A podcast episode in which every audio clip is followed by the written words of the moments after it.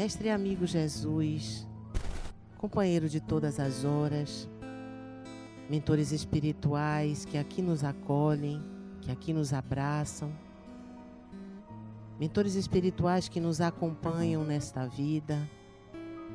Sempre agradecemos a presença amiga que busca nos conduzir ao caminho do bem, a nos orientar em nosso processo de crescimento espiritual.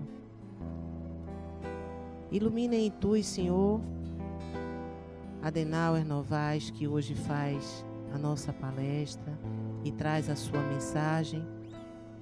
E que essa mensagem nos sirva de aprendizado e nos traga respostas que aqui viemos buscar. Que a sua paz, mestre amigo, que a sua luz estejam conosco agora e sempre. Assim seja. Vamos à nossa leitura. O Verbo é criador. Mas o que sai da boca procede do coração, e isso contamina o homem. Jesus. Mateus capítulo 15, versículo 18.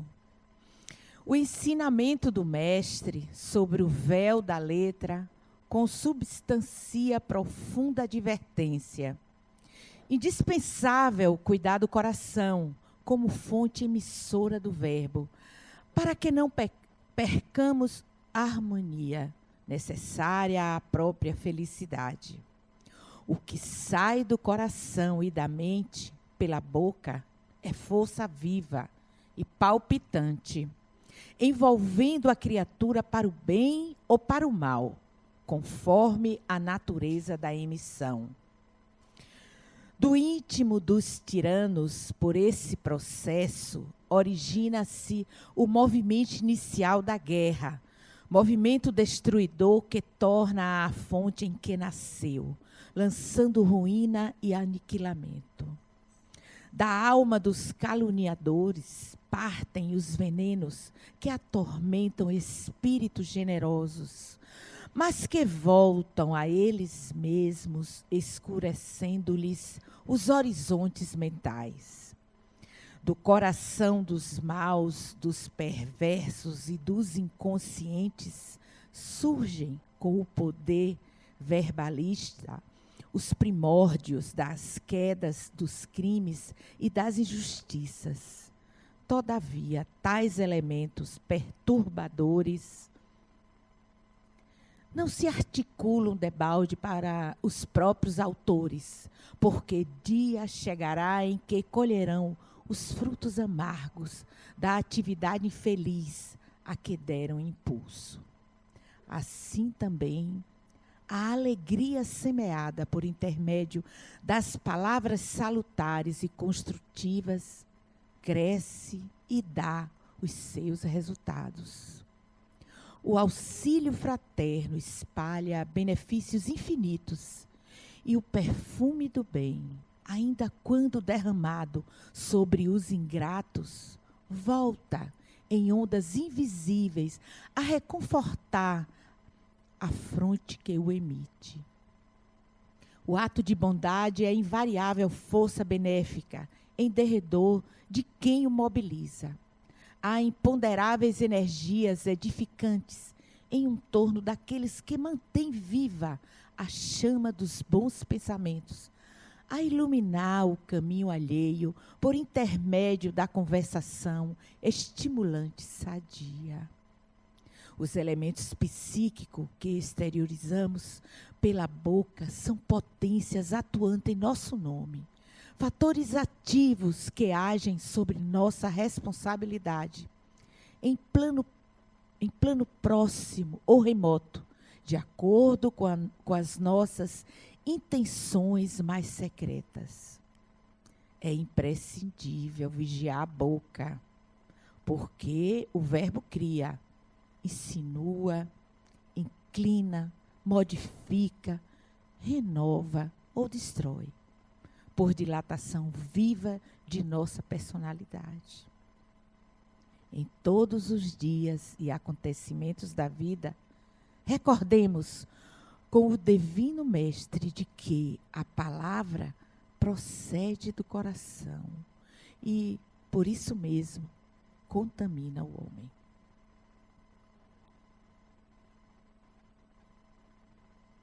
Meus irmãos, muita paz. Acostumado a encontrar pessoas que se dizem perdidas, sem o norte, sem saber o que fazer, às vezes até limitadas por contingências difíceis na encarnação, passei a me preocupar para que a minha própria. Porque então sempre tive noção do motivo pelo qual me encontrava encarnado. Ouvia relatos diversos de pessoas que andavam à procura da sua missão aqui na terra. O que, que eu vim fazer aqui? Perguntava um, perguntava outro.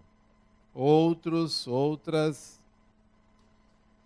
diziam que tinham se desviado do seu próprio caminho por ter feito escolhas inadequadas.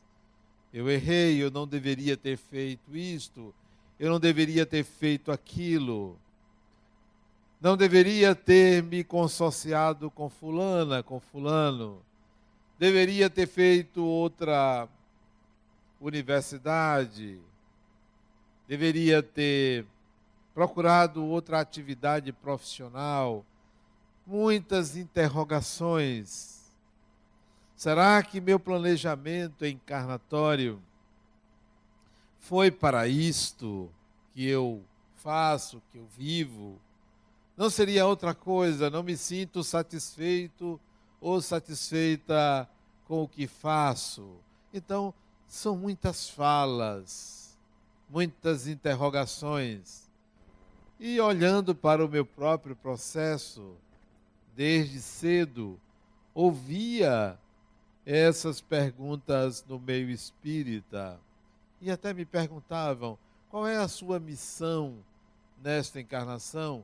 Eu era jovem, eu tinha tanta ocupação, com estudo, com trabalho, que eu não tinha tempo de pensar qual seria a minha missão. Nunca me preocupei com isso, porque achava que seria uma um pensamento, uma ideia que poderia enviesar o meu destino. Preferia enxergar ao invés, ao invés de procurar ou de formar uma ideia de missão. Algumas pessoas diziam: Eu vim para trabalhar com crianças, eu deveria ter tido mais filhos, e por aí vai. Muita gente não só perdida, como também equivocada, porque tem uma ideia completamente primária da própria evolução e do que é reencarnar. Temos sim uma obrigação na encarnação, mas não é uma missão. Temos sim o que fazer, mas não pense que é consertar erros. Temos algo a seguir, mas não pense que é materializar uma ideia ou mostrar que fez alguma coisa, é comum na base do nosso pensamento salvacionista ter que fazer alguma coisa para se redimir de um possível passado culposo. Isso é muito comum.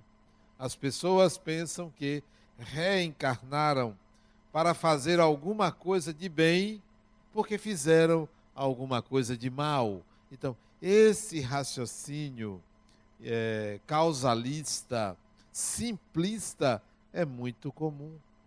Daí as pessoas se perguntarem: então qual é a minha missão? O que, é que eu tenho que fazer para resolver um problema lá atrás? E vivem uma vida pobre, por causa disso. Fazem as coisas então, ou fazem o bem mecanicamente. Fazem o bem para se livrar de uma ideia equivocada a respeito da evolução do espírito.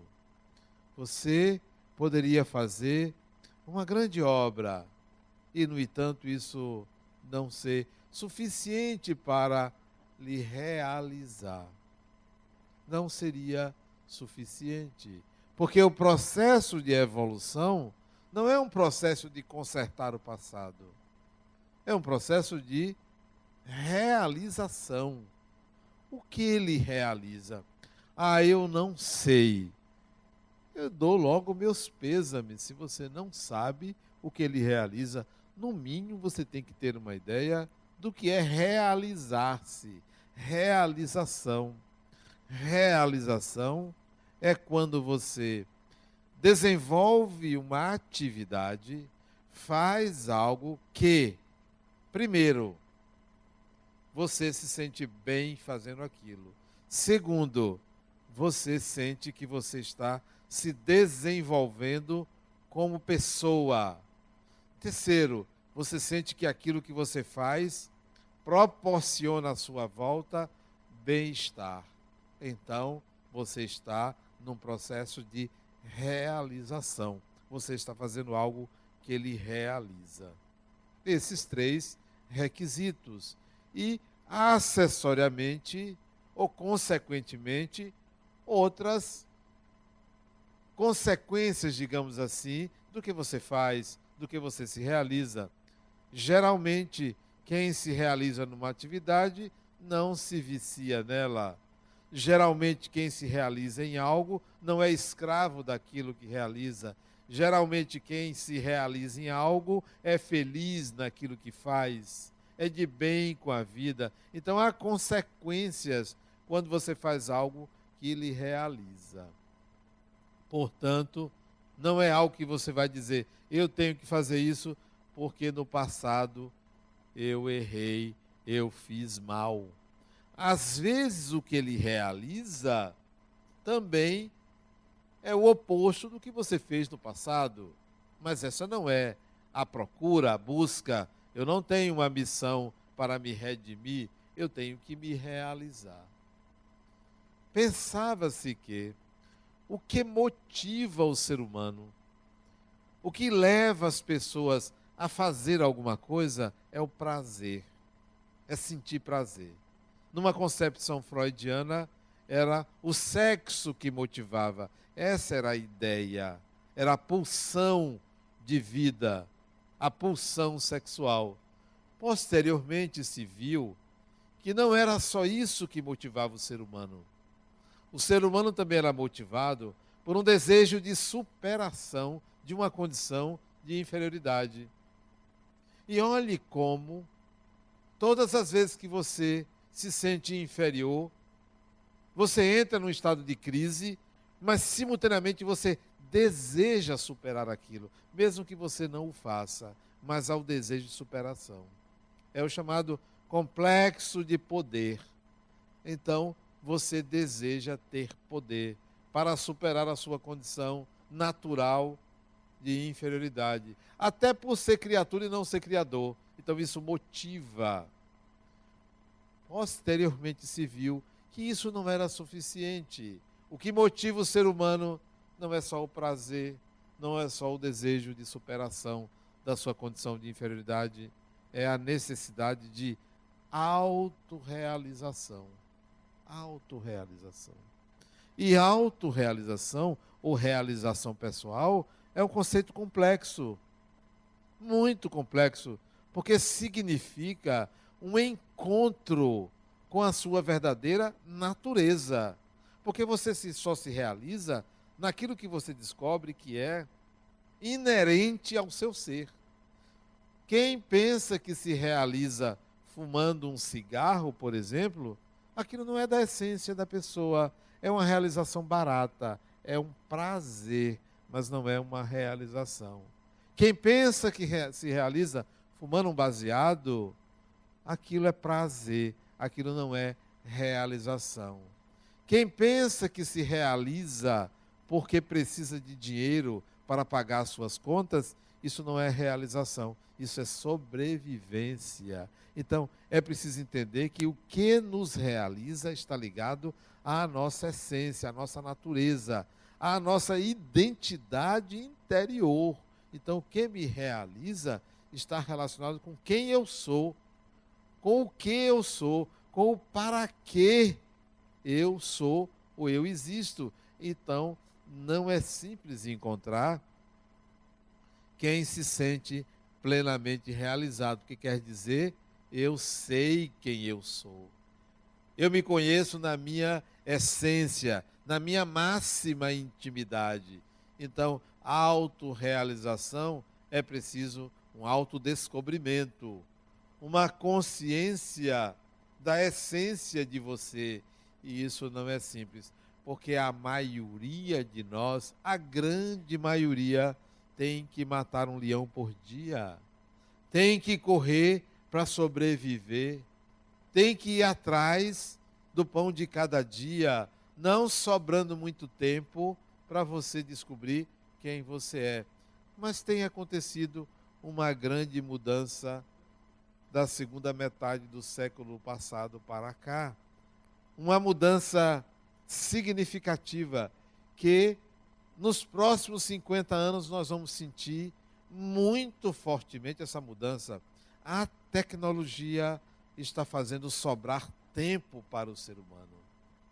Você não precisa se levantar para ligar um aparelho. Você aperta um botão, isso é tempo. Muita coisa que você fazia manualmente, você tem a tecnologia a serviço do espírito. Então, o espírito está tendo tempo para a virtualidade, para a imaginação, para a fantasia, para descobrir quem ele é, para penetrar um mundo completamente antes inimaginável, não imaginável. Então, nós estamos assistindo à possibilidade do autoconhecimento, do autodescobrimento, da autotransformação, da autoiluminação ser factível, porque você vai ter tempo. Mas a grande maioria ainda não dispõe desse tempo. Quando dispõe, não sabe o que fazer. É muito comum a pessoa quer liberdade, quer liberdade. Eu quero ser livre. Quando fica livre, o que é que eu faço? Igual a cachorro que late atrás do carro. Ele late, late, persegue o carro. Se o carro para, o cachorro não sabe o que fazer. O que, que eu estava fazendo? Então, as pessoas conquistam a liberdade, não sabem o que fazer. Já ouvi várias vezes, Adenauer, eu me separei, meu marido se separou de mim. Ele me disse depois que ele queria liberdade. Mas quando ele se viu num fim de semana sozinho, ele não sabia o que fazer, deu saudade. É igual o cachorro que late atrás do carro não sabe o que fazer. A maioria de nós não sabe administrar uma condição essencial: ser livre. E nós somos livres. Ou metemos os pés pelas mãos, ou navegamos na ociosidade. Ou então matamos o tempo com futilidades, porque não aproveitamos o que o Criador tem oferecido Tome, tome a tecnologia. Tome mais tempo de vida. Agora você não morre com 60 anos, você morre com 90. Tome mais tempo. Você não quer se conhecer? Tome. Mas nós não investimos nisso. Nós aumentamos o número de shoppings na cidade. Nós aumentamos as casas noturnas de diversão. Nós melhoramos alguma coisa para nos dar prazer imediato e esquecemos da alma, do espírito, do ser que nós somos. E aí a autorrealização continua sendo postergada numa procrastinação cotidiana. Vem a preguiça, mas você não aceita que é preguiçoso, preguiçosa.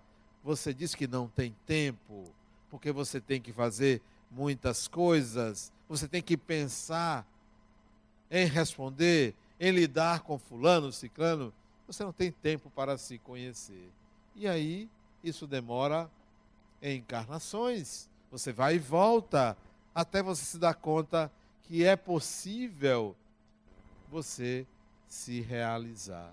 É possível a realização, não só na encarnação, como no período de intermissão, no período entre encarnações, que você está vivendo também uma vida, a vida espiritual. Há quem pense que a vida verdadeira é a vida espiritual. Há quem pense que a vida verdadeira é a vida material. Nenhuma das duas. A vida verdadeira é única, é a vida do espírito.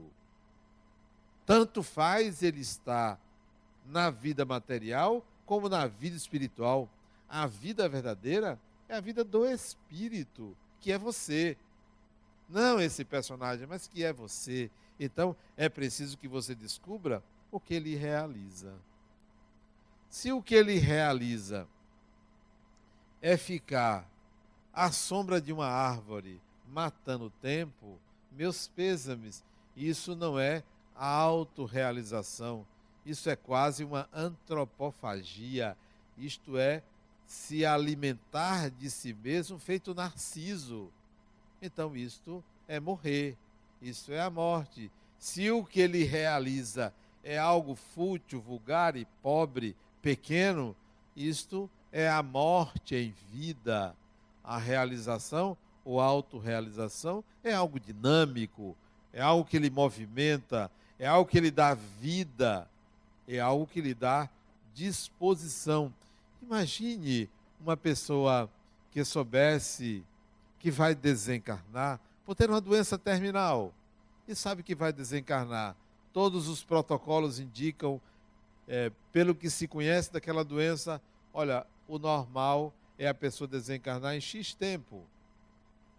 Um ano, um ano e meio. O máximo que já viveu com essa doença foi três anos, quatro anos. Então a pessoa se programa. Bom, já que eu vou morrer, o máximo de tempo que eu tenho é quatro anos, então eu vou começar a me despedir das pessoas. Isso é a morte. Isso não é se realizar. É entregar a toalha.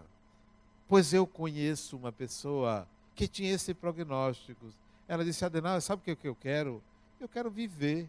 Não vou me despedir coisa nenhuma. Não vou nem considerar isso. Minha doença, ela não vai me atingir. Eu tenho que realizar-me. E ontem, anteontem, não, ontem, eu estava conversando com ela. Quanto tempo ela ainda tem? Essa conversa de prognóstico de quatro anos tem 16 anos. 16 anos.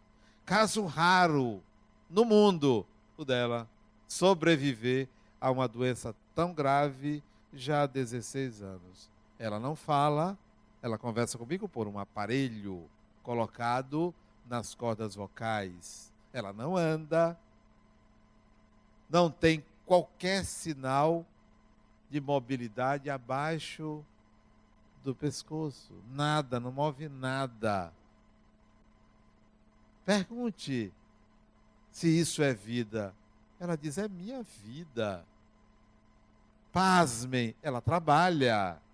Ela trabalha mesmo tendo que ir a hospitais, a médicos, ela trabalha. Isso é autorrealização. Não é a morte de pessoas que não têm tempo. Não tem tempo nenhum porque tem medo de viver. Não é só medo de morrer, medo de viver. Aí vem a pergunta: para que você existe? Para quê? Para ter medo de morrer? para ficar encostado em casa porque tem complexos, porque tem fobias. São pessoas pobres, não enfrentam. Tem medo de, de viver da vida, de sofrer, de realizar alguma coisa. Então, são pessoas que passam séculos, milênios, indo e voltando, indo e voltando, aprendendo muito pouco, dentro da matriz inferior da vida. Não alcançam ainda ou se demoram para ir à matriz superior da vida. Não descobrem as belezas que o Criador reserva àqueles que suplantam a mediocridade de uma vida pequena, egocêntrica, porque não investem na autorrealização. Quando você descobrir para quê, isso tem o nome de designação pessoal. Para quê? Adentram ao Espiritismo. Já é um ganho muito grande ser espírita, muito grande. Porque o Espiritismo não dá colher de chá a ninguém. O Espiritismo é fogo, não é água. É fogo. Queima, arde, porque diz assim para você: você é o seu problema, você é a sua solução. Claríssimo. Claríssimo. Que maravilha uma doutrina que coloca você em contato com você. Não tem salvador. Não tem salvador. Ah, mas eu vim aqui porque eu quero me curar. Um espírito vai me curar. Sim, pode até curar você, mas criatura isso significa responsabilidade. Responsabilidade. Pegue uma criança e faça tudo por ela. Dê sempre na boca. Um ano, dois anos, três anos, dê sempre na boca. Vai acontecer o quê? Você vai atrofiar a criança, claro. Então, se você tem muitos benefícios espirituais, vai lhe atrofiar. O Espiritismo diz: não se atrofie, que você se cure, mas responsabilize-se em aprender a não adoecer, a você mesmo ser o fator de cura e não estar com muletas. Isso é o Espiritismo. Adentra o Espiritismo, tem esta felicidade de saber que a vida continua. A vida continua. Que a vida verdadeira é a vida do espírito, tanto faz estar no corpo como fora dele. Aprende que fora da caridade não há salvação. Isso dito no século XIX. Ah, bom. Fora da caridade não há salvação, sabe de uma coisa? Eu vou dar um quilo de feijão para o pobre. Eu vou dar uma palavra de consolo para uma pessoa. Fora da caridade, uma salvação. Tome-lhe fazer caridade. Não aprendeu que o objetivo de fazer caridade não é o fazer, é o integrar a bondade. É para isto. Porque você pode fazer muita caridade e não valer de nada porque você não está integrando, você está querendo salvar-se. O Espiritismo não tem salvação para você, para ninguém. Porque ninguém está fadado ao inferno. Ninguém está fadado à destruição pela morte. Ninguém está fadado ao sofrimento como meio de purgação ou de redenção. Não. A prática da caridade no Espiritismo é para você integrar a sua essência, uma habilidade que você nunca vai perder. É só para isto. Enquanto você faz isso por você, você está ajudando a alguém a um dia também aprender que é assim. Porque a caridade não pode ser viciadora. Não pode fazer um exército de clientes, de pessoas que só sabem receber, pedir, que estão à espera de um bolsa espiritual, porque nem bolsa família, bolsa espiritual, eu quero uma bolsa aí qualquer, que é um hábito nocivo, que tem seu limite, que tem seu tempo, que tem seu estágio. Depois você tem que sair daquilo. Porque senão você se vicia. Então, entra no Espiritismo, recebe um conceito desse e age da mesma forma que os antigos agiam. Eu vou fazer minha caridade. Vou sair hoje para fazer minha caridade. Bom, já fiz minha caridade hoje. Grande coisa. Isso tem valor muito pequeno. Vou fazer minha boa ação do dia ou da semana. Para quê? Para nada. Não é isto. O propósito não é esse. O propósito é você crescer, se desenvolver. Não é você se aliviar. Chega no Espiritismo, aprende que você tem que amar. Aprende. Em tudo quanto é religião, você aprende que você tem que amar. Como se fosse um decreto. Mas no Espiritismo, amar uma pessoa começa pelo respeito ao, à alteridade. Começa por aí. É outra pessoa. Mas a gente ama cooptando. A gente ama dominando. A gente ama retendo. A gente ama aprisionando. Aprisionando. Então, nós pensamos que amar as pessoas é tê-las perto, próximo, é controlar, é tê-las dentro da família, é um filho, é um irmão. Amar alguém começa pelo respeito à alteridade. É como cuidar. A gente pensa que cuidar de uma pessoa é dar um alimento, é proteger.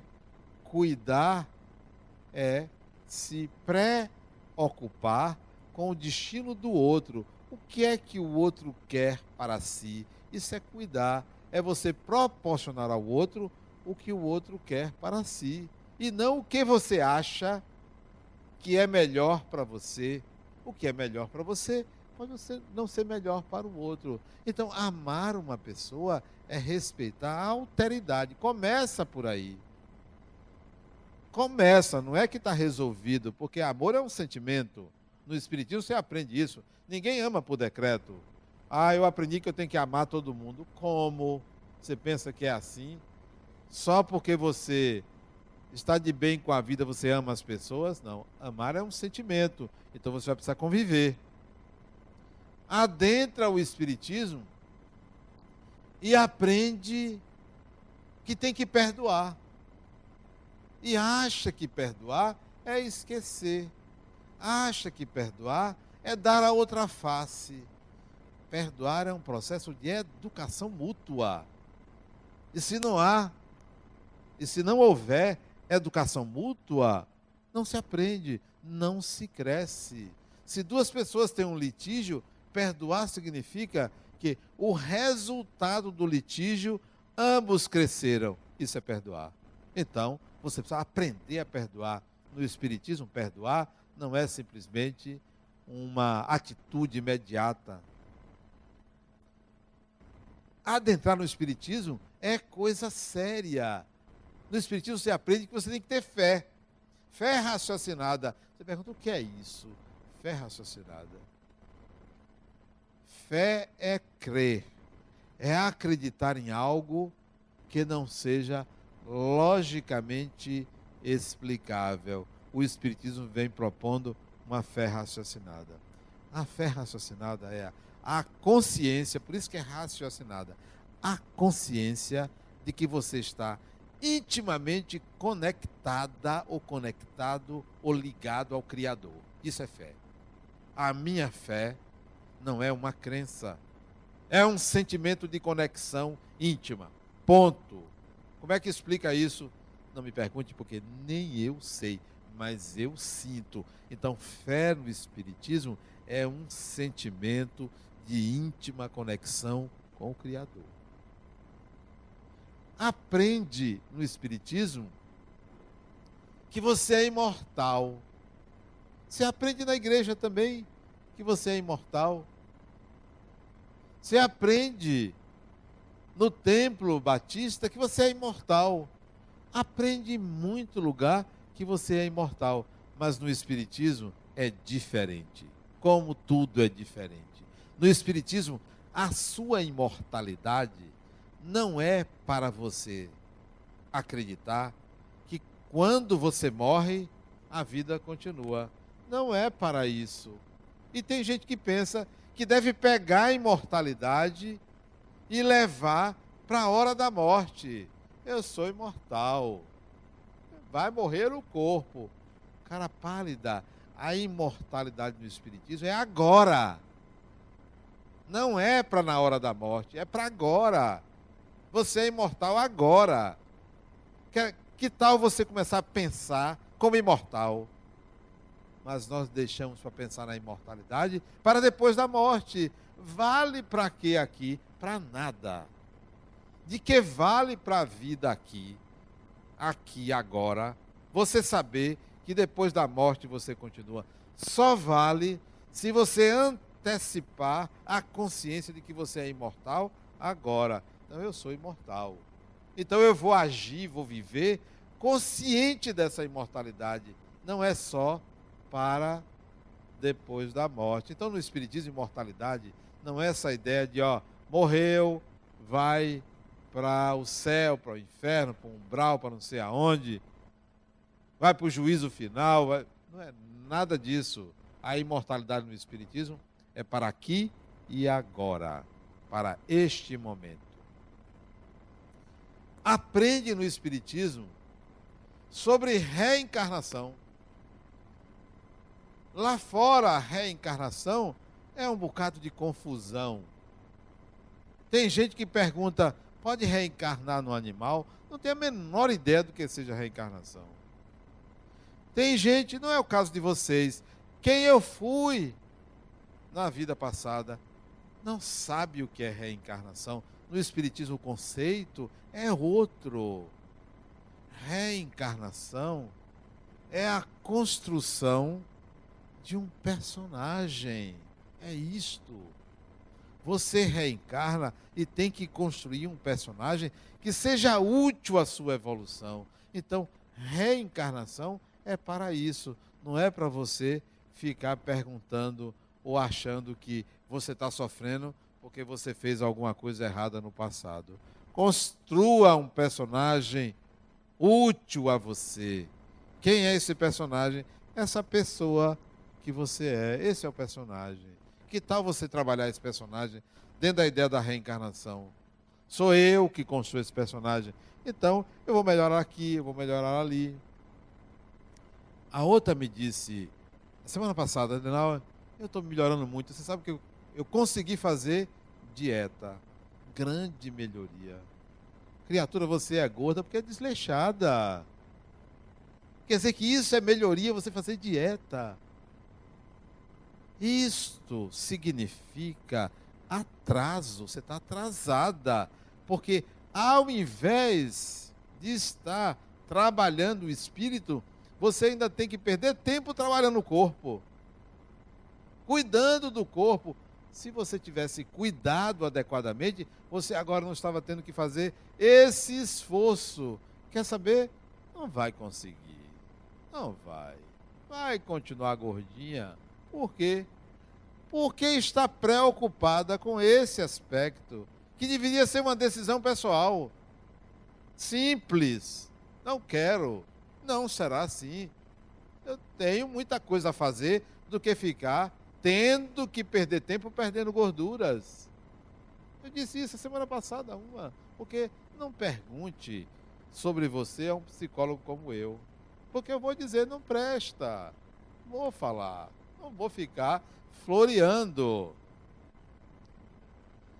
No Espiritismo, reencarnação é um processo de construção de um personagem, que é esta vida que você tem para lhe favorecer no seu processo de evolução, que é um processo de educação do espírito.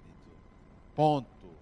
Não é para ficar se perguntando se vai voltar como animal, se o defeito tal veio do passado, se meu nome era fulano, era ciclano. Pouco importa. O que importa é que você agora está diante de uma possibilidade de manejo de uma pessoa que você está construindo, ou vem construindo com o auxílio de muita gente. Então, utilize bem esse personagem. Entra no Espiritismo, aprende sobre mediunidade. Mediunidade.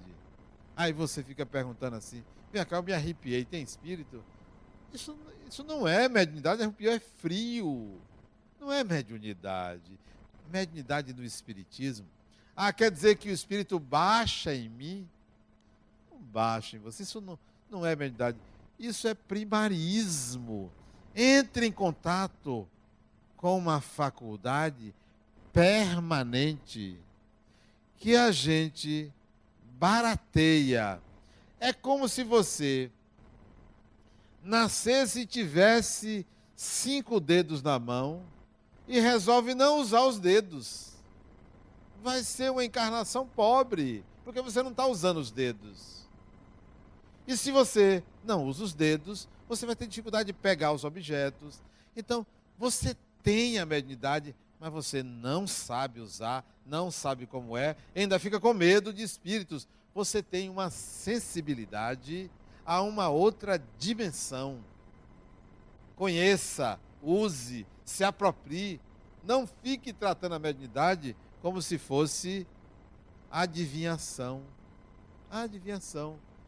Adenauer, é, uma pessoa é, eu pensei numa pessoa, ela apareceu. Será que isso é mediunidade? Não. a pessoa barateia uma coisa que é útil à evolução do espírito. No espiritismo, mediunidade é coisa séria. É uma faculdade da alma, do ser. Aprenda, use, exercite. Tem alguém aí? Tem alguém querendo falar comigo? Não, você não lida como se fosse algo possível. Você lida com medo porque você pensa que está falando com morto. Não se fala com morto, só se fala com vivo. É possível você falar com uma pessoa morta? Não. Mas você acha que do outro lado só tem morto, só tem vivo. Porque morto é o corpo. Você consegue falar com o corpo morto? Não. Porque espírito é coisa viva, só se fala com vivos mas você transfere o morto, que é o corpo, transfere isso para o desencarnado, que não é morto coisa nenhuma. Sou morto. Eu estou aqui. Eu quero falar, eu quero dialogar, eu quero me comunicar. Mas você disse, Deus me livre de falar com morto. Não, não é morto. Morto é você pela ignorância. Porque é ignorância isso. Nós somos ignorantes em relação ao uso da mediunidade. No Espiritismo, mediunidade é uma faculdade que lhe pertence, que você deve aprender a usar. Entramos no Espiritismo, aprendemos o que é obsessão. As igrejas estão aí falando em obsessão. Obsessão. Então a gente pensa que obsessão é uma coisa. Ah! Obsessão é um capítulo pequeno do que se chama influência espiritual. Pequeno. E nós achamos que só há ou obsessão ou anjo de guarda. A gente pensa assim, ou é obsessão de guarda. Uma pobreza enorme. Influência espiritual quer dizer há relacionamentos espirituais. Relacionamentos. Pessoas se relacionam com pessoas tem uma parte desse relacionamento que são pessoas querendo prejudicar outras. Poucas pessoas. A maioria dos nossos conflitos não vem de obsessão, mas divulga como se fosse uma epidemia. Não é assim. Aqui, nós estamos nos relacionando, estamos assistindo a uma palestra. Isso é uma relação pode ser que tenha alguém aqui que esteja fora dessa relação, está o quê? Dormindo. Ou pensando em outra coisa. Eu pergunto a vocês, é a maioria? É uma ou duas ou três pessoas, porque a maioria está na relação. Então pense assim: relacionamentos espirituais são muitos, Um ou outro é obsessão. Mas nós ficamos com medo. E criamos um personagem extremamente maléfico chamado obsessor, como criaram o demônio. Nós criamos o obsessor. São pessoas. No Espiritismo você aprende a lidar com relacionamentos espirituais. Mas a nossa ignorância transforma isso em obsessão. Aprendemos no Espiritismo que evoluímos. Todo mundo evolui, tudo evolui.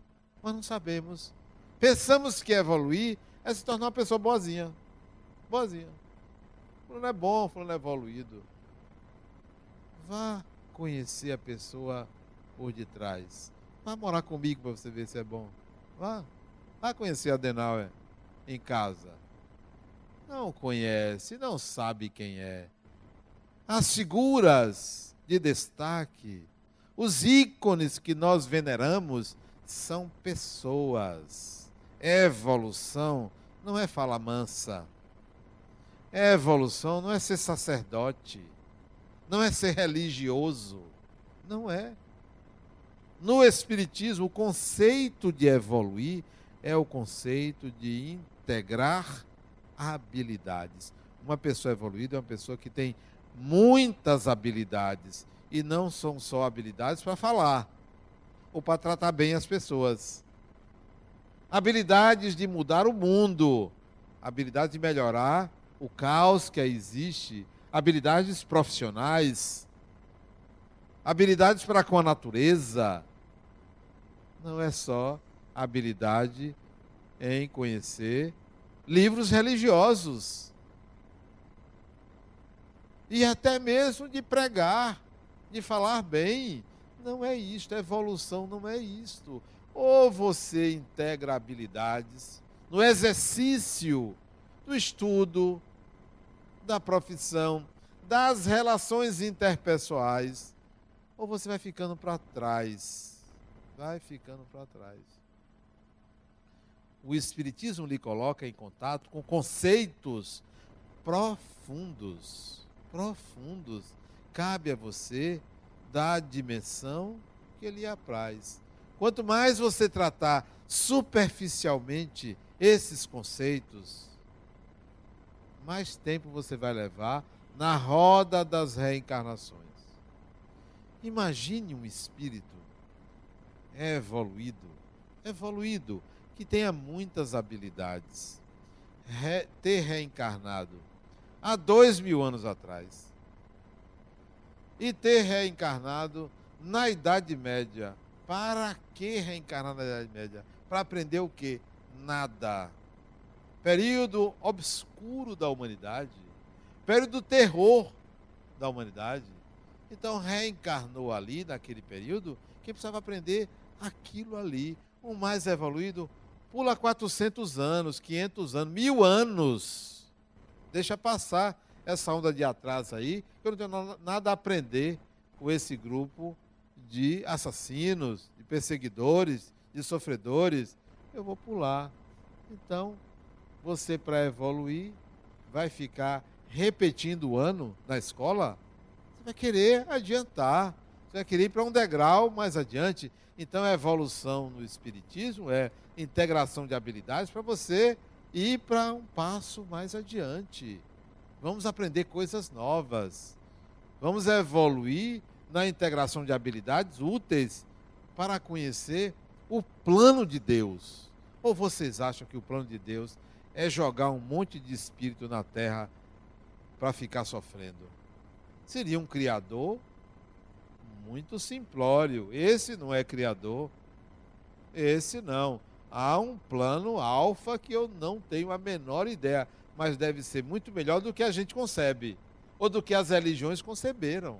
É algo muito mais maravilhoso. Mas quando eu digo maravilhoso, não é prazeroso, é algo que nos surpreende. Deus é surpreendente e tem que ser surpreendente. Porque se Deus for aquilo que as religiões pregaram, eu fico decepcionado. Eu vou procurar um outro. Tem que ser surpreendente. Tem que me surpreender. Tem que surpreender o espírito. E pode ter certeza, a sua evolução vai lhe levar a uma grande surpresa. Quer ver uma surpresa que eu acho que a maioria não tem dimensão? A maioria não tem dimensão. O ser humano, você, vocêzinho que está aí, sentado ou que está assistindo essa palestra, você é muito melhor do que você imagina que você é. É muito melhor. Mas você foi condicionado ou condicionado a acreditar que você é a causa do mal do mundo. Só isso, se você entrar em contato com a consciência de que você é melhor do que você imagina, você dá um saltozinho. Você vai de fato se melhorar. Então, por favor, acredite mais um pouco em você, porque o Criador nos surpreende. Muita paz.